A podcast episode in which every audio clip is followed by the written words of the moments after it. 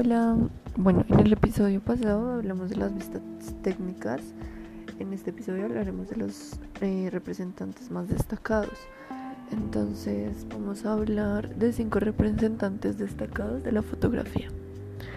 El primero se llama Henry Cartier Bresson.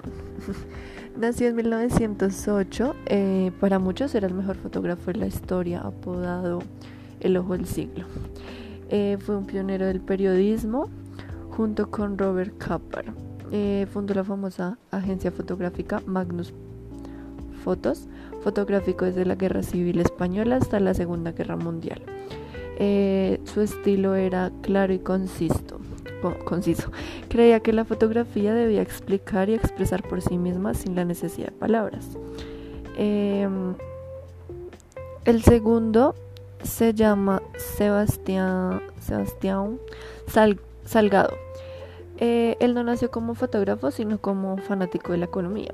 Nada que ver. Llegó al mundo de la fotografía en una tardía edad, después de un viaje misionero a África.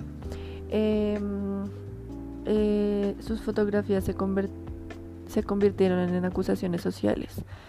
Em, se inspiró en los mejores fotógrafos europeos ¿Qué más les cuento acerca de él? Sus fotos siempre eran como en blanco y negro con una lente de 35 milímetros. Em, el tercero se llama Ansel Adams.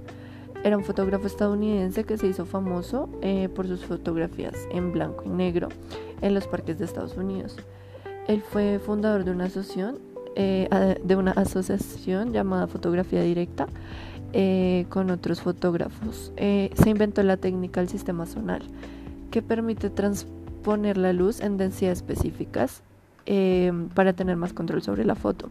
Fue uno de los principales pioneros de la idea de la impresión final basada en valores de luz adquiridos. Y el quinto se llama Irving Penn. Era hermano del famoso director Art, Arthur Penn. Eh, se distinguió por su estilo clásico y único. Fue de un estilo fotográfico de vanguardia.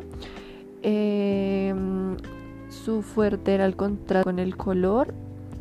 Eh, y su estilo era deshacerse del sujeto con dos esquinas dispuestas en el ángulo. Eso es todo, nos vemos en el próximo capítulo.